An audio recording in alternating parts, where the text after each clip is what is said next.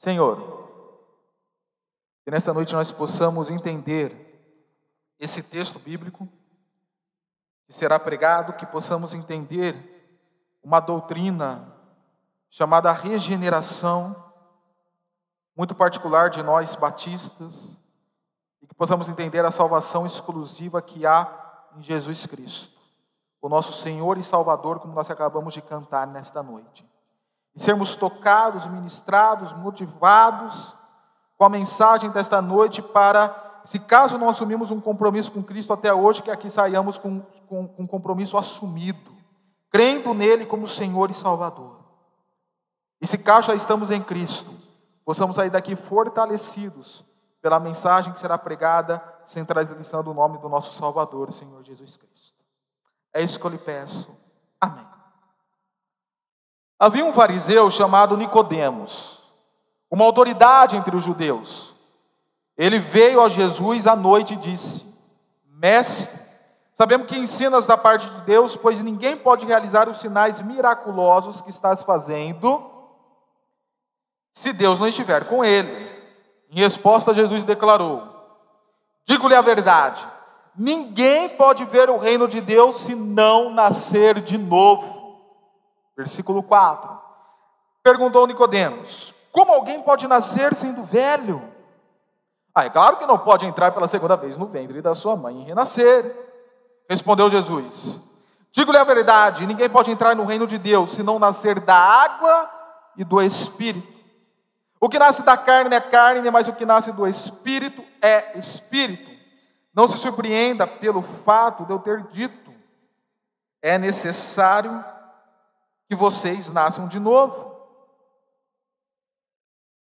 O vento sopra onde quer. Você o escuta, mas não pode dizer de onde vem, nem para onde vai.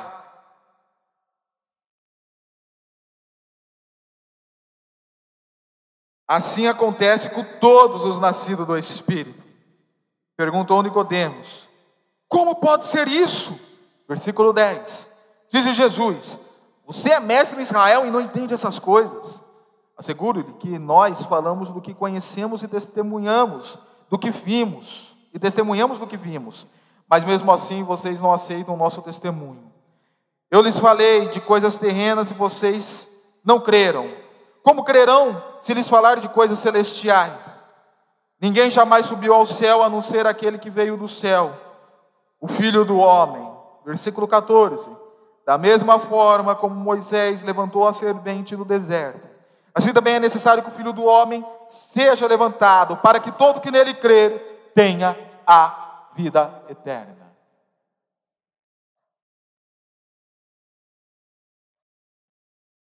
Diz uma história que houve uma mulher, pode colocar aqui, ó. Pode colocar, pode. Não tem problema não, tá? Muito, muito obrigado. A água que o diácono me trouxe para beber. Tudo bem, gabinete depois do culto, viu? Irmão, já que eu falei do diácono, deixa eu falar uma coisa para vocês. O Ronaldo, estou pedindo para ser o único responsável neste momento para ficar de olho na apuração das eleições, para depois nós orarmos pelo que vai acontecer. Eu gostaria que os irmãos não mexessem no celular para ficarem de olho nas eleições, por gentileza, tá bom? O Ronaldo depois, no final desse culto, ele vai me passar o resultado nós vamos orar por isso. Enfim, vamos voltar para a mensagem. Então, tinha uma mulher que ela vivia olhando a roupa da vizinha. A vizinha ia lá colocar as roupas nos varais e ela olhava através do vidro da cozinha, da, da, janela, do vidro da janela da cozinha, a roupa da mulher e falava demasiadamente mal da sua vizinha daí. Ela já tinha uma birra da vizinha, sempre falava mal, tinha aquele ar de ser aquela vizinha fofoqueira, coisa e tal. Então, ela olhava aquelas roupas e falava: que roupas sujas. Como pode um negócio desse? Que falta de vergonha dessa mulher. Por que não compra uma máquina de lavar nova da Samsung, aquelas que você controla até pelo celular, coloca para secar, limpar, tal, coisa chique no último? Então, por que ela não faz isso? Né? E, e difamava a vizinha, falando que a roupa da vizinha era suja, era suja, era suja. Então um dia esta mulher resolveu fazer um faxinão na casa dela. Ela percebeu que o vidro da sua cozinha estava embaçado. Então ela foi aqui na Santec, comprou aquele detergente de vidro, vocês conhecem aquele azul? Se vocês não conhecem, gente, é muito bom. Eu, a Aisla não gosta, mas eu gosto daquele daquele detergente.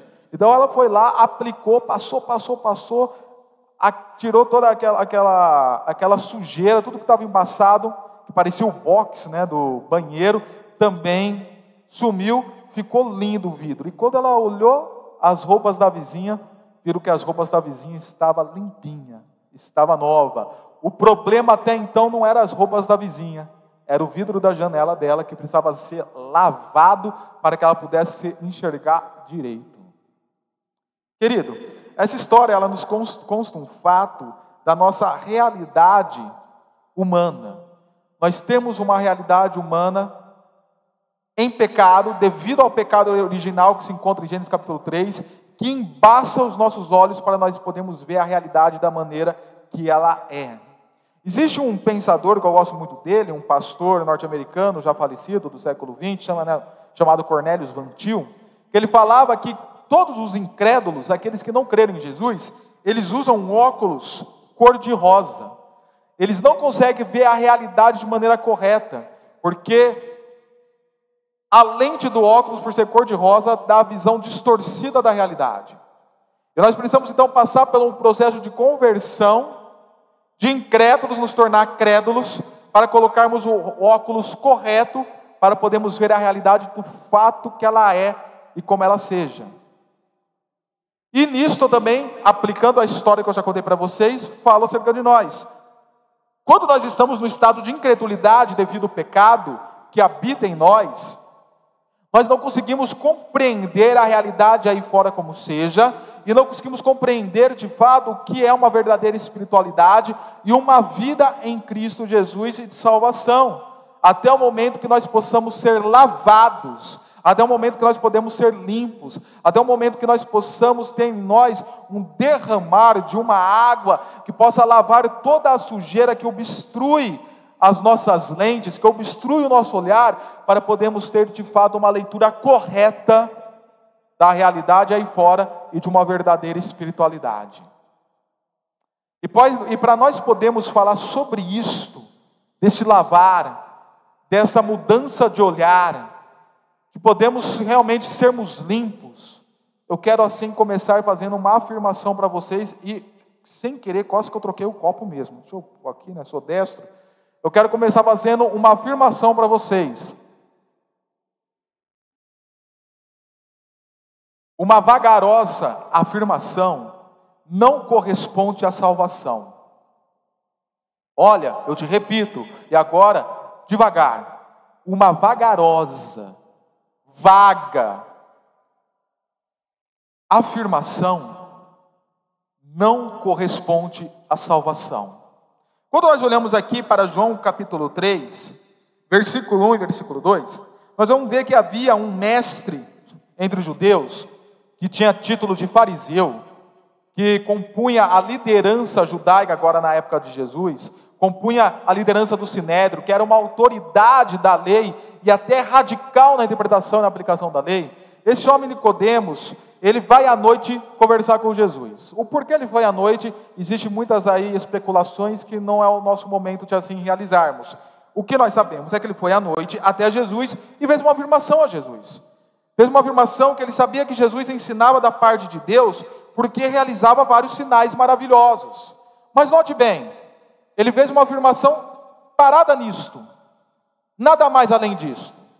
Nós sabemos, por exemplo, que no capítulo 2, do versículo 1 ao 11, nós temos aqui a transformação de água em vinho, uma, um grande sinal que começou já a revelar a glória de Jesus. No versículo 23 do capítulo 2 diz assim: Enquanto estavam em Jerusalém, na festa da Páscoa, muitos viram os sinais miraculosos que ele estava realizando, mas isso teve uma finalidade, e creram em seu nome. Quando nós nos deparamos com o fato quem é Jesus Cristo, nós não nos deparamos para simplesmente fazer uma afirmação, conforme Nicodemos fez. Aqui nós não vemos que Nicodemos estava crendo no nome do Filho de Deus. Ele não estava crendo em Jesus. Ele só estava tendo aqui uma correspondência na sua mente que Jesus ensinava da parte de Deus e ponto. Como só se fosse mais um profeta, como só se fosse mais um líder religioso, como tiveram outros na nação de Israel e como tiveram outros ao redor do mundo. E Jesus não era alguém que só ensinava da parte de Deus. Jesus aqui estava sendo manifestado como o verdadeiro Filho de Deus, a segunda pessoa da Trindade, o verdadeiro Deus manifesto em carne, conforme fala o capítulo 1, versículo 14. Aquele que é a palavra tornou-se carne, viveu entre nós, e vimos a sua glória como glória do unigênito vindo do Pai, cheio de graça e verdade. O Jesus Cristo, que é o próprio Deus, conforme indica o versículo 1 do capítulo 1. No princípio, aquele que é a palavra, ele estava com Deus e era o próprio Deus. E o versículo 18: Ninguém jamais viu a Deus, mas o Deus unigênito que estava junto com Deus Pai o tornou conhecido. Então ele não era simplesmente uma pessoa que ensinava da parte de Deus, ele era o próprio Deus manifestado em carne para trazer salvação aos homens, e quando ele realizava o que realizava, era porque as pessoas crescem nele, e não simplesmente fizessem afirmações vagarosas ou categóricas. Tanto que nós vemos a finalidade do escrito de João, desse evangelho de João, lá no capítulo 20, versículo 30 a 31, quando João escreve assim: Jesus realizou na presença dos seus discípulos muitos outros sinais miraculosos que não estão registrados neste livro. Mas esses foram escritos para que vocês creiam que Jesus é o Cristo, o Filho de Deus, e crendo, tenham vida em seu nome. Essa é a finalidade dos escritos bíblicos, essa é a finalidade de manifestações, muitas vezes de sinais e maravilhas, para que as pessoas olhem para Cristo, o autor e o consumador da nossa fé, e nele age, a, possa achar a verdadeira salvação, uma salvação que é exclusiva em Cristo Jesus, conforme segue o tema da nossa campanha de missões nacionais: só Jesus Cristo salva. Nós andamos pelo mundo, afora e nós vemos que muitas afirmações têm de Jesus. Alguns falam que Jesus foi um guru do século I. Outros falam que ele foi um sábio camponês de Nazaré, um sábio camponês judeu, e tão simplesmente isso. Quando nós olhamos escritos, por exemplo, de Allan Kardec, um grande líder aí do espiritismo, o fundador do espiritismo contemporâneo, nós vemos que ele só tinha Jesus como um mestre religioso. Se você conversa com algum espírita, eles vão ter Jesus como um grande mestre religioso. Semana retrasada eu citei aqui o movimento maçônico e cito novamente. O movimento maçônico tem uma visão de Jesus da seguinte maneira: Jesus foi um grande mestre religioso e ponto final. E a salvação que ele trouxe para o mundo foi simplesmente um viver ético que se serviu como, como exemplo, como parâmetro para que nós possamos viver também. Eles limitam quem é Jesus Cristo. E aí você vai conversando com uma pessoa aqui, uma pessoa lá, uma pessoa acolá, todas têm uma afirmação de Jesus. Um sábio, um salvador, né? muitos falam, ah, Jesus é meu salvador, mas são afirmações vagarosas, limitadas, que não revelam de fato quem é Jesus Cristo e qual foi a sua missão para a sua e para a minha vida, que é a missão da salvação, para que nós possamos crer no nome dEle e de fato sermos salvos.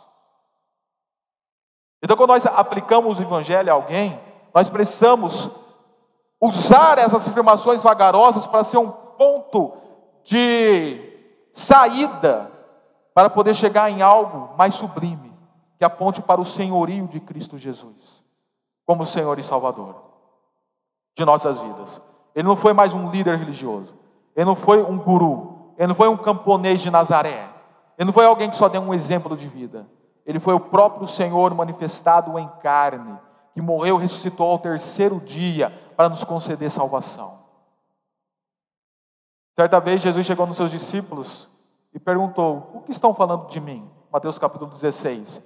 E os discípulos responderam: Ó, oh, uns falam que o Senhor é Elias, outros falam que o Senhor é João Batista, outros falam que o Senhor é um dos profetas, Jeremias. Olha, pode ver que a população tinha uma visão de Jesus.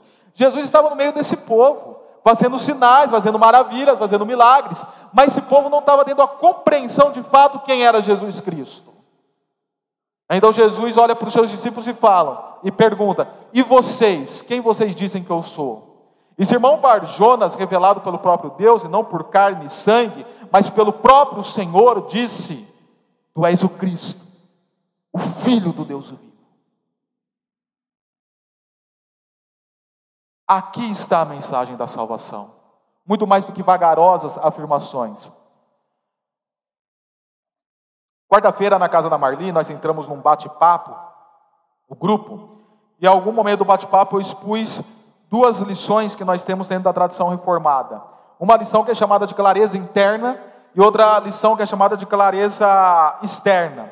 A clareza externa é isso que eu estou fazendo agora com vocês. Eu estou pregando, vocês estão ouvindo, vocês estão tendo algum tipo de esclarecimento de ordem externa do conteúdo que está sendo pregado. As pessoas aí fora, elas têm uma clareza externa com afirmações categóricas, com afirmações vagarosas do que seja o cristianismo, a fé cristã e a pessoa de Jesus Cristo. Mas isso não significa salvação. A salvação ela vai além desses limites. A salvação ela lida quando a pessoa tem uma clareza interna, operada pelo Espírito Santo em seu coração, para afirmar de fato que Jesus Cristo é o Filho de Deus, o Senhor e Salvador, e crendo no seu nome, tenha a vida eterna. É daquilo que nós chamamos de convencidos e convertidos. Os convencidos são aqueles que falam: ah, Jesus é um Elias, é um João Batista, é um Jeremias, é um dos profetas. Os convertidos é que falam: Tu és o Cristo, o Filho do Deus vivo. Os convencidos têm a clareza externa de falarem como Nicodemos aqui falou. Ah, você ensina essa parte de Deus, realiza sinais miraculosos, então somente isso. Os convertidos, de fato, creem no nome de Jesus, vê toda a história da salvação, o drama da redenção, as histórias de sinais e maravilhas e vê que isso aponta para Cristo e crê em Cristo Jesus. E esse é o seu chamado, querido e querida. Ouvindo esta mensagem, ouvindo esta palavra, vendo sinais e maravilhas que podem acontecer em nosso meio até os dias de hoje, porque eu creio nisso, não é para poder ter afirmações categóricas, experiências surreais, ou só coisas de aspectos motivacionais, mas é para crer em Cristo Jesus. Exclusivamente em Cristo Jesus. E aí eu faço uma pergunta para vocês que Filipe fez para o eunuco lá em Atos capítulo 8. Crê vocês nisto? Creem vocês nisto? Então essa é a primeira parte da afirmação que eu faço. Uma vagarosa afirmação não corresponde à salvação exclusiva em Cristo Jesus. E agora eu continuo essa afirmação que eu estou fazendo numa segunda etapa. Salvação essa que está relacionada com a regeneração. Salvação essa que está relacionada com a regeneração. É o que nós veremos do versículo 3 até o versículo 8. Mas antes, eu quero explicar algo para vocês. Na, no estopim da reforma protestante no século XVI, lá na Alemanha, Lutero ele enfocou muito uma doutrina chamada justificação pela fé. Então isso daí nós já falamos várias vezes aqui na nossa igreja. Quando aconteceu a reforma na Alemanha, ao mesmo tempo aconteceu uma reforma na Suíça, com Zwingli e posteriormente com Calvino, onde eles focaram muito na teologia da eleição, na doutrina da eleição dos santos em Cristo Jesus. No século 17, surge um movimento chamado Batista. Eu acho que vocês conhecem esse movimento. Vocês fazem parte desse movimento. Os batistas já destacaram uma outra doutrina relacionada à salvação, a doutrina da regeneração. Logicamente que justificação, eleição e regeneração são professadas por todos os grupos protestantes. Mas alguns grupos deram ênfase a mais em alguma dessas doutrinas. E nós batistas temos uma, uma ênfase a mais nessa doutrina chamada doutrina da regeneração. No Velho Testamento, nós já vemos essa regeneração conhecida em forma de aspersão, quando eles derramavam o sangue ou faziam a aspersão do sangue nos objetos para simbolizar a regeneração daquilo. Nós temos palavras no hebraico que se corresponde à regeneração e até dois tipos de palavras diferentes no, no hebraico até a mesma palavra, o tabal, se eu estiver errado, peço que o, que o hebraísta aqui me corrija, o tabal, que depois vai ser traduzido posteriormente como. Me, me falhou a memória, se eu lembrar, Depois eu falo para os irmãos, nesse momento me falou, acho que é Tevilá. Tevilá. Posteriormente vai ser conhecido como Devilá. E no grego, quando essas palavras são traduzidas, nós temos o pábito e o baptizo. O pábito é um simples, é um simples mergulho. É só eu mergulhar meu dedinho aqui, ó. Isso é o pábito, que é usado quando nós tínhamos, que falava que os, que os sacerdotes tinham que mergulhar o dedo deles no sangue, né? E depois tirar e passar nos umbrais da porta, nos objetos, coisa e tal. E nós temos o baptizo, que é quando era um mergulho profundo que eu não fazia nessa terra nessa água suja, né? Que era um mergulho profundo, que foi o que aconteceu com Naamã, quando ele mergulhou sete vezes no Rio Jordão. Tanto que a palavra aqui para batismo no Novo Testamento, toda vez que aparece, aparece como baptizo, um mergulho profundo realmente. Mas enfim, todas essas palavras e todas essas informações culturais do Antigo Testamento que eu trago a vocês, se refere à doutrina da regeneração. Aponta para a doutrina da regeneração no Novo Testamento. Para poder conceituar para vocês de uma maneira mais ilustrativa, é que eu vou realizar agora. Então nós estamos aqui descendentes de Adão e Eva. Alguns é assim, alguns ainda é um pouquinho mais assim, ó. Ok? Descendentes de Adão e Eva, com pecado original. Nós nascemos em pecado, querido, querida. Se eu vou te falar uma coisa. Paulo certa vez falou para nós temos um conceito equilibrado de nós. Deixa eu te falar algo.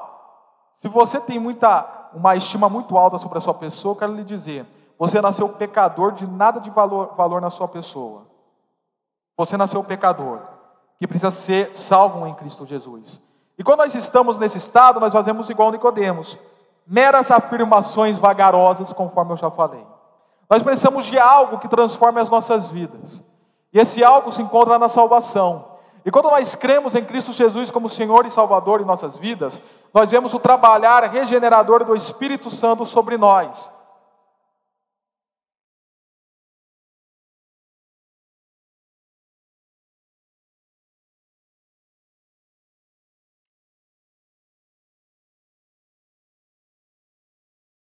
De tal maneira que nem essas pedrinhas aqui no final sobram. Nós nos tornamos como água cristalina, pelo poder, pela operação do Espírito Santo em nossas vidas. Isso daqui chama a doutrina da regeneração, que se encontra nesse espaço aqui que nós vamos ler do texto bíblico. Mas antes nós lermos o texto bíblico em si, eu quero trabalhar com esse conceito nas escrituras com vocês rapidamente. Então eu vou pedir para que cada irmão abra num texto bíblico. Vou pedir por gentileza que o pastor Miqueias abra em Romanos, capítulo 6, versículo 4. Eu vou pedir para que a Neia abra em 2 Coríntios, capítulo 5, versículo 17. Eu falei, Neia, desculpa, eu queria falar Jocila. Eu pedi para a Jocila abrir em 2 Coríntios, capítulo 5, versículo 17. Eu queria pedir para que o Autoé abra em Tito, capítulo 3, versículo 5. E o Alto com o principal texto que fala dessa doutrina da regeneração. Eu quero pedir por gentileza de que a Sandrinha, eu sempre apresento a Sandrinha de uma seguinte maneira: a Sandrinha, minha grande amiga, né, então dessa vez novamente eu assim digo, abre em 1 Pedro, capítulo 1, versículo 23.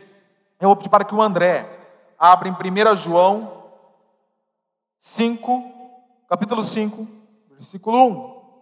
Ainda eu vou pedir para que o Marco Lino abra em Ezequiel, capítulo 36, versículo 25 e 27. Você não vai ler necessariamente junto com essa turma, você vai ler num outro momento que eu vou pedir, tá? Ezequiel 36, versículo 25, versículo 27. Esses variados textos bíblicos nos mostram um pouco dessa doutrina da regeneração, que tem duas, dois conceitos. Este conceito que eu acabei de falar para vocês, nos regenerar e assim, consequentemente, o segundo conceito, de nos tornar nova criaturas, um nascer de novo. Vocês lembram da música do Diante do Trono, da Ana Paula Paladão? Eu nasci de novo, nasci de novo. Isso é doutrina da regeneração. Vamos começar? Pastor Miquel, por gentileza, Romanos capítulo 6, versículo 4.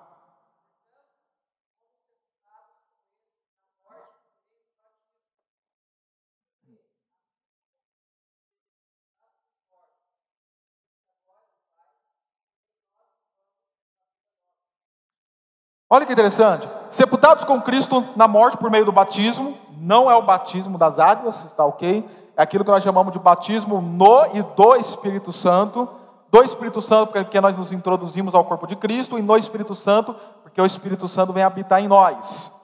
E nisso ocorre essa doutrina do batismo né, espiritual, da conversão, que nós somos sepultados com Cristo, mas ressurgimos em uma nova vida, nova criatura, limpos.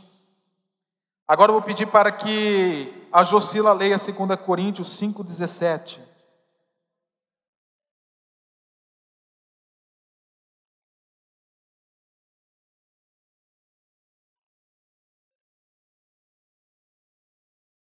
Quem está em Cristo é nova criação, nova criatura é. As coisas antigas, o copo sujo se passaram e agora se tornou novo. Vamos agora para Tito capítulo 3, versículo 5, que é o texto-chave dessa doutrina. Luiz Otávio, por gentileza.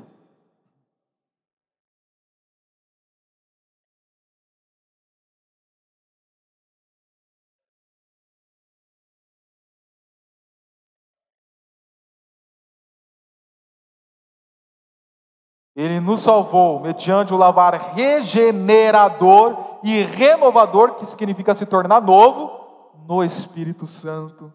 Está muito claro aqui essa doutrina. Agora vamos para 1 Pedro, capítulo 1, versículo 23, com a Sandrinha.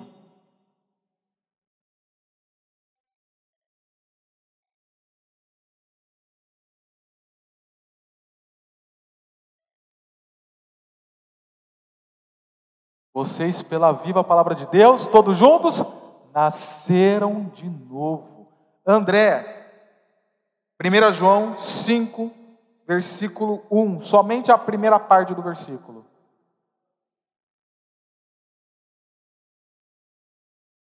Como é que nós somos nascidos em Deus? A partir do momento que nós cremos que Jesus é o Cristo. E aqui, ainda no Evangelho de João, lá no capítulo 1, versículo 13, nós vemos: os quais não nasceram por descendência natural nem pela vontade da carne, nem pela vontade de algum homem, mas nasceram de Deus. E ainda no capítulo 4, versículo 14, diz: Mas quem beber da água que eu lhe der, nunca mais terá sede. Ao contrário, a água que eu lhe der se tornará nela uma fonte de água a jorrar para a vida eterna, a água da regeneração, a água que concede salvação. Esta água, quando inunda nossas vidas, nós estamos salvos e não temos mais sede. É por isso que lá no capítulo 7, versículo 38 e 39, ainda Jesus disse: Quem crer em mim, como diz as Escrituras, do seu interior fluirão rios de água viva. A doutrina da regeneração novamente. Ele estava se referindo ao Espírito que mais tarde receberiam os que nele crescem. Rios de água viva, conforme vimos aqui, não é a jarrinha de ilustração, rios de água viva inundarão o nosso viver, conforme nós cantamos também diante do trono, outra vez, águas purificadoras, né? Águas que curam, águas que saram as feridas, águas que concedem salvação. Então, tendo agora todo esse panorama da doutrina da regeneração em nossa mente, Vamos ler, vamos ler não, vou explicar para vocês aqui o versículo 3 até o versículo 8, que Jesus, depois que recebeu essa afirmação de Nicodemos, e já tinha visto que a afirmação de Nicodemos era vagarosa, ele falou para Nicodemos: ninguém pode ver o reino de Deus se não nascer de novo. O nascer de novo que Jesus estava falando era justamente sobre isso que eu acabei de explicar para os irmãos. Aí Nicodemos, que já tinha aí a sua visão embaçada, era só um convencido, só tinha clareza interna, perguntou para Jesus: Ué, mas como eu vou entrar novamente no ventre da minha mãe e renascer? Isso biologicamente é impossível. Como pode isso acontecer? Irmãos, existem verdades espirituais que só o Espírito Santo pode nos clarear para entendermos. Por isso que os espíritas, quando leem esse texto, pensam que está falando da reencarnação. O nascer de novo aqui seria a reencarnação. E muitos acham a doutrina da reencarnação a coisa mais linda. Falam que é a doutrina mais linda que existe. De boa. A doutrina da regeneração suplanta e muito de beleza a doutrina da reencarnação, que não tem beleza nenhuma. E isso em outro momento eu posso explicar o quão defeituosa e feia é a doutrina da reencarnação. Agora, a doutrina da regeneração, sim, tem uma verdadeira beleza. Ainda os católicos, quando eles olham para esse texto, eles pensam que está se reportando ao batismo infantil. Eles usam esse texto aqui como um, pressuposto para o batismo infantil deles, o pedobatismo, que nós não cremos como batistas. Nós somos credobatistas, batizamos quem crê. Conforme eu falei, aqui tem verdades espirituais que só o convertido quem tem clareza interna consegue compreender. Essa verdade espiritual, Jesus continua agora explanando, falando que não pode entrar no reino de Deus quem não nasce da água e do Espírito. O nascer de novo se corresponde a nascer da água e do Espírito. Alguns comentaristas vão falar, ah, o nascer da água, que refere à bolsa da mãe, né, que a, a criança fica lá imergida na água, essa bolsa, né, de repente se rompe, daí a criança nasce e no espírito seria a conversão posteriormente. Mas não, a água e o espírito aqui são expressões, eu vou usar aqui uma palavra, mas eu vou explicar, explicá-la. São expressões sinonímicas, de onde vem a nossa palavra sinônimos. São expressões que se referem a mesma, tem o mesmo sentido, tem o mesmo significado, uma completa a outra. Nós estamos falando aqui, então, de questões de ênfase. Jesus está enfatizando água e espírito, dando ênfase. Porque quando nós acabamos de ver, lá no capítulo 7, se nós cremos em Cristo, rios de água vivas fluiriam em nós. E Jesus estava falando do Espírito Santo. Então, água espírito aqui se refere ao Espírito Santo e o trabalhar regenerador dele em nossas vidas quando somos convertidos. E aí Jesus continua falando que é necessário que vocês nasçam de novo. E querido e querida, é necessário que cada um de vocês nasçam de novo. Você estando aqui não quer dizer necessariamente que você nasceu de novo. De repente você está aqui naquilo que eu falei, como convencido. De repente você está aqui naquilo que eu falei, tendo simplesmente uma clareza externa. Isso não é necessário na sua vida. O necessário é que vocês nasçam de novo, que vocês tenham clareza interna, que vocês de fato sejam convertidos. E se nesta noite você ainda não assumiu uma posição, que você possa se assumir e crer em Cristo Jesus e nascer de novo, ser regenerado da maneira que aqui está sendo dito, explicado, exposto e ilustrado. Então aí nós terminamos essa parte quando Jesus fala que o vento sopra onde quer né, ninguém escuta, não sabe de onde vem, onde vai, e assim acontece com todo aquele que é nascido do Espírito, ou aqueles que são nascidos do Espírito. Em alguns movimentos renovados, nós vemos esse texto sendo usado de uma maneira muito equivocada para falar do sopro do Espírito, para as pessoas caírem no chão e falarem línguas semelhantes. Não é isso que o texto está falando. Aqui está falando que, da mesma maneira que o vento ele faz soprando de um lado para o outro e nós não sabemos qual é a sua direção, porque na época eles não sabiam, hoje nós já sabemos. Na época eles não tinham esse conhecimento que nós temos. E a palavra vento aqui no original é a mesma palavra para espírito, o pneuma, né?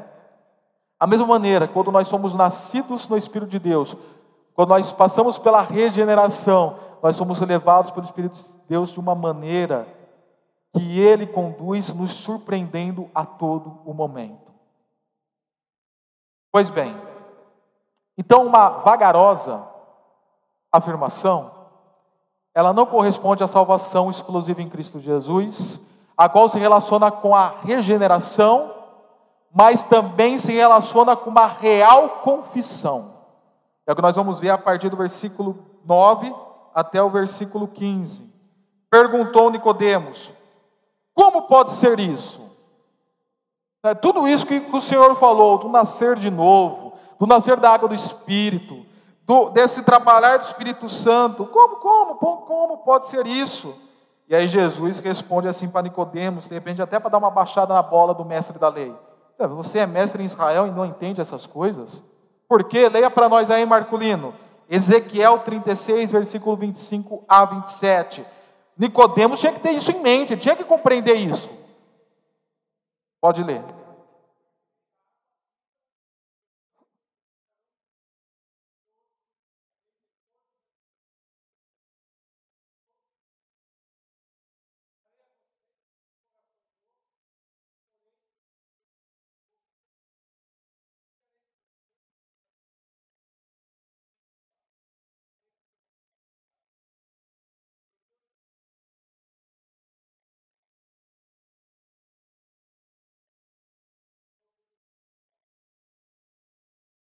Olhem isto. O texto começa falando da purificação com água, o nascer na água, e encerra falando: Eu porei em vocês o meu espírito, nascer no espírito. Então, esse discurso lá do Antigo Testamento é o que Jesus está dizendo aqui. E Nicodemos não estava compreendendo, porque outra vez repito, Nicodemos era um mero convencido. Nicodemos era uma mera pessoa que tinha clareza externa, mas de fato não reconhecia e não tinha regeneração no seu coração. E aí nós partimos falando que a salvação está relacionada também com uma real confissão, porque Jesus continua falando, Nicodemos, nós, e o nós aqui é um nós majestático que nós chamamos, majestoso, nós falamos do que conhecemos e testemunhamos do que vimos. O que eu estou falando para você, eu falo com autoridade, com o que eu sei. E todos que estão aqui estão testemunhando, estão vendo o que eu estou fazendo. Mas mesmo assim vocês não aceitam o nosso testemunho. Vocês, fariseus, no caso. Tanto que nós olhamos várias vezes no Evangelho e vemos Jesus sendo perseguido pelos fariseus, questionado, ao ponto de algum falar que ele estava expulsando o demônio pelo espírito de Beuzebu, sendo comparado com um demônio. Eles não criam em Jesus Cristo como o profeta, o Messias, o Senhor que viria do, do Velho Testamento para restaurar a nação de Israel. Eles não criam. E a partir do versículo 12 até o versículo 15, nós vamos encontrar uma, duas, três, quatro vezes o verbo crer. Depois do versículo 16 ao versículo 21, nós vamos encontrar mais quatro vezes. Nesse pequeno trecho, nós encontramos oito vezes o verbo crer. Esse verbo lá no original, o pisteu, tem o sentido de confessar, tem o sentido de acreditar, de confiar, de assinar um contrato, inclusive. Sabe quando você assina um contrato e fala, eu estou assinando esse contrato, reconhecendo todo o valor deste contrato e aceitando tudo isto para mim? O crer é isto. E aí você, quando assina esse contrato, assina assim, e eu estou assumindo a responsabilidade de viver conforme esse, que esse contrato está colocando. É isto a palavra crer. A partir do momento que você fala, Cristo Jesus é o Senhor, você está crendo e assumindo uma responsabilidade na salvação em Cristo Jesus. Então é por isso que eu falo aqui, uma real confissão, uma confissão de alguém realmente convertido, que crê, que diz que crê e vive conforme aquilo que disse, para não ser uma vagarosa afirmação tão somente, mas está alinhado com aquilo que acredita uma real confissão. Uma real confissão que está sendo aqui trabalhada por João no evangelho inteiro. Dos quatro evangelhos, o evangelho de João é considerado o evangelho mais cristocêntrico, o que mais apresenta Cristo tanto na sua natureza humana como na natureza divina. É aqui que aparece Jesus falando: Eu sou, antes que Abraão existisse, eu sou. O eu sou no Antigo Testamento se referia ao próprio Deus, e como Jesus era o próprio Deus, ele fala: Antes que Abraão existisse, eu sou. E daí sete vezes, olha o número da perfeição, sete vezes Jesus declara eu sou e complementa com alguma coisa. Por exemplo, eu sou o pão da vida, eu sou a porta estreita, eu sou o bom pastor. Sete vezes ele fala eu sou, porque de fato ele é o caminho, a verdade e a vida, o verdadeiro Senhor e Salvador. O capítulo 1 eu já expus para os irmãos, citando alguns versículos que nós chamamos da introdução do livro, o epílogo, epílogo do livro, como ele expõe a deidade, a natureza divina, a pessoa de Jesus. O capítulo 2 até o capítulo 12, que é onde está incluso esse texto, nos mostra o ministério público de Jesus. Jesus revelando ao povo, inclusive a Nicodemos. Depois do capítulo 13 ao capítulo 18, ao capítulo 17, nós temos o ministério interno de Jesus só com os discípulos, os preparando para o que ia acontecer e o 18, 19 e 20, nós temos a história da ressurreição, da paixão e da ressurreição de Jesus Cristo. E aí o capítulo 21 vem fazer o fechamento, inclusive com aquela pesca maravilhosa de Jesus ressurreto. Todo esse evangelho de João é para apontar para Cristo, para que as pessoas possam olhar para Cristo e crerem em Cristo Jesus. Então é por isso que Jesus fala: Eu falo de coisas terrenas e vocês não creram. Como crerão se eu falar de coisas celestes? Se falando na clareza externa vocês não compreendem, como compreenderão na clareza interna, a não ser pelo lavar regenerador do Espírito Santo? E ele diz: ó, ninguém jamais subiu ao céu a não ser aquele que veio do céu, que é ele próprio, que ele diz, o Filho do Homem. Aqui é uma referência lá em Daniel, capítulo, não este, tá? O profeta Daniel, embora ele seja profeta também. Daniel, capítulo, ministérios proféticos diferentes, né? Daniel, capítulo 7, versículo 13 e 14. Daniel falou que teve um sonho com o filho do homem e que todo domínio, autoridade poderia ser dado a esse filho do homem. Aqui está falando de Jesus, ele está falando dele mesmo, Jesus Cristo, aqui em João capítulo 3. E daí ele faz uma ilustração muito interessante, reportando lá em Números capítulo 21, do versículo 4 ao 9, quando ele diz que da mesma forma como Moisés levantou a serpente no deserto, o filho do homem deve ser levantado. Opa, mas por que Jesus está falando isso aqui? Quando nós olhamos para aquele texto, nós vemos que eles, ao saírem logo lá do, do Sinai, tomando tenda novamente, seguindo a, a vida, aqueles israelitas começaram a questionar, a murmurar, a criticar, e Deus ficou irado com eles. Então, vez que serpentes nascessem da areia e picassem os israelitas. E quando eles eram picados, logo o veneno da serpente se introduzia lá pelas veias, artérias semelhante, e era fatal eles morriam. Então eles chegam diante de Moisés e falam: Moisés, nós sabemos que nós pecamos, nós falamos besteiras, estamos equivocados, vamos pedir perdão ao Senhor, vamos pedir por uma solução. Então Deus falou para Moisés: Moisés, levante uma serpente, uma estátua, uma serpente. Moisés recolheu o bronze no meio do povo e recolheu uma serpente de bronze. E aí a ordem era essa: toda vez que alguém for picado pela serpente, pela serpente animal, olhe para a serpente de bronze, que automaticamente vai ser curado. Note bem, Deus não tirou o mal do meio do povo, mas deu uma solução para suplantar o mal, para suplantar as serpentes que picavam. Essa história apontava para Cristo, Jesus. Os católicos apostólicos romanos olham para esse texto e falam: Ó, oh, nós podemos é, levantar estátuas, nós podemos né, tem imagens, porque Deus mandou levantar uma imagem de serpente de bronze. Ele só esquece que quando chegou o rei Ezequiel e via que o povo estava adorando a imagem da serpente de bronze, o rei Ezequiel quebrou a imagem. Eles só esquecem disso.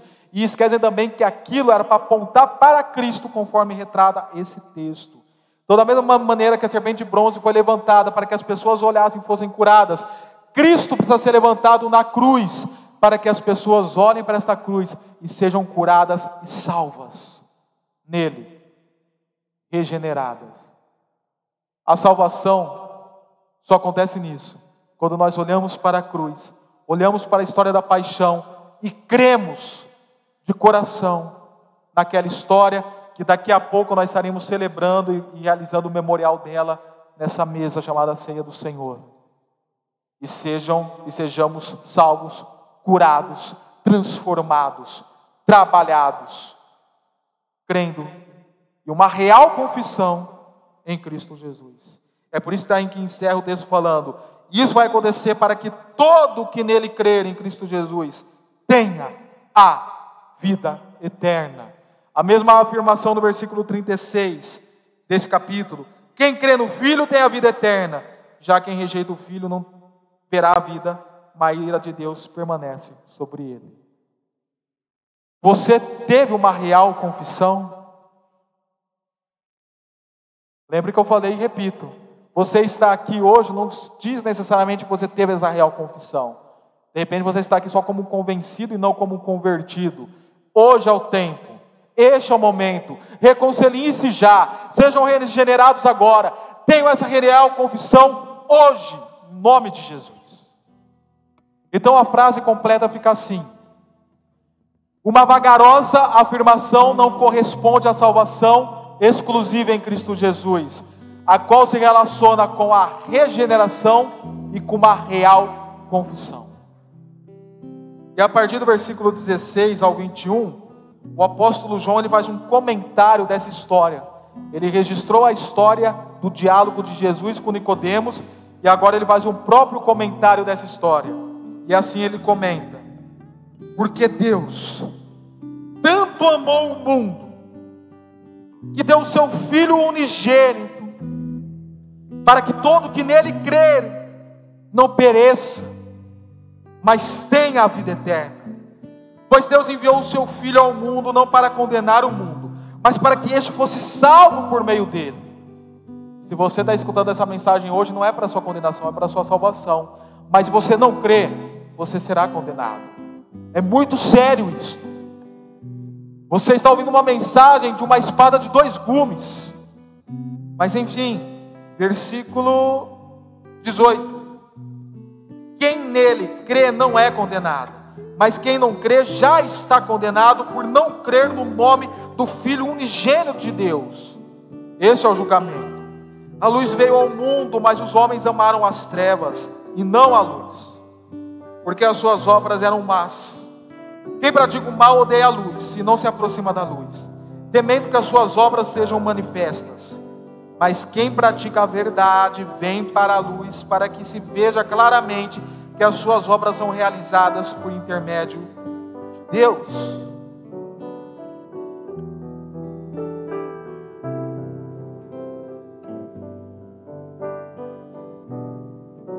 Você creu? Se você até hoje não creu, creia. Creia que Jesus Cristo é o Filho de Deus, o Senhor e Salvador. Você nesta noite consegue falar se é um salvo ou um condenado? Querido, seja salvo em nome de Jesus. Você ama a luz ou você ama as trevas? Eu não falo trevas de fazer coisa errada. Estou falando da sua salvação eterna. O que você ama?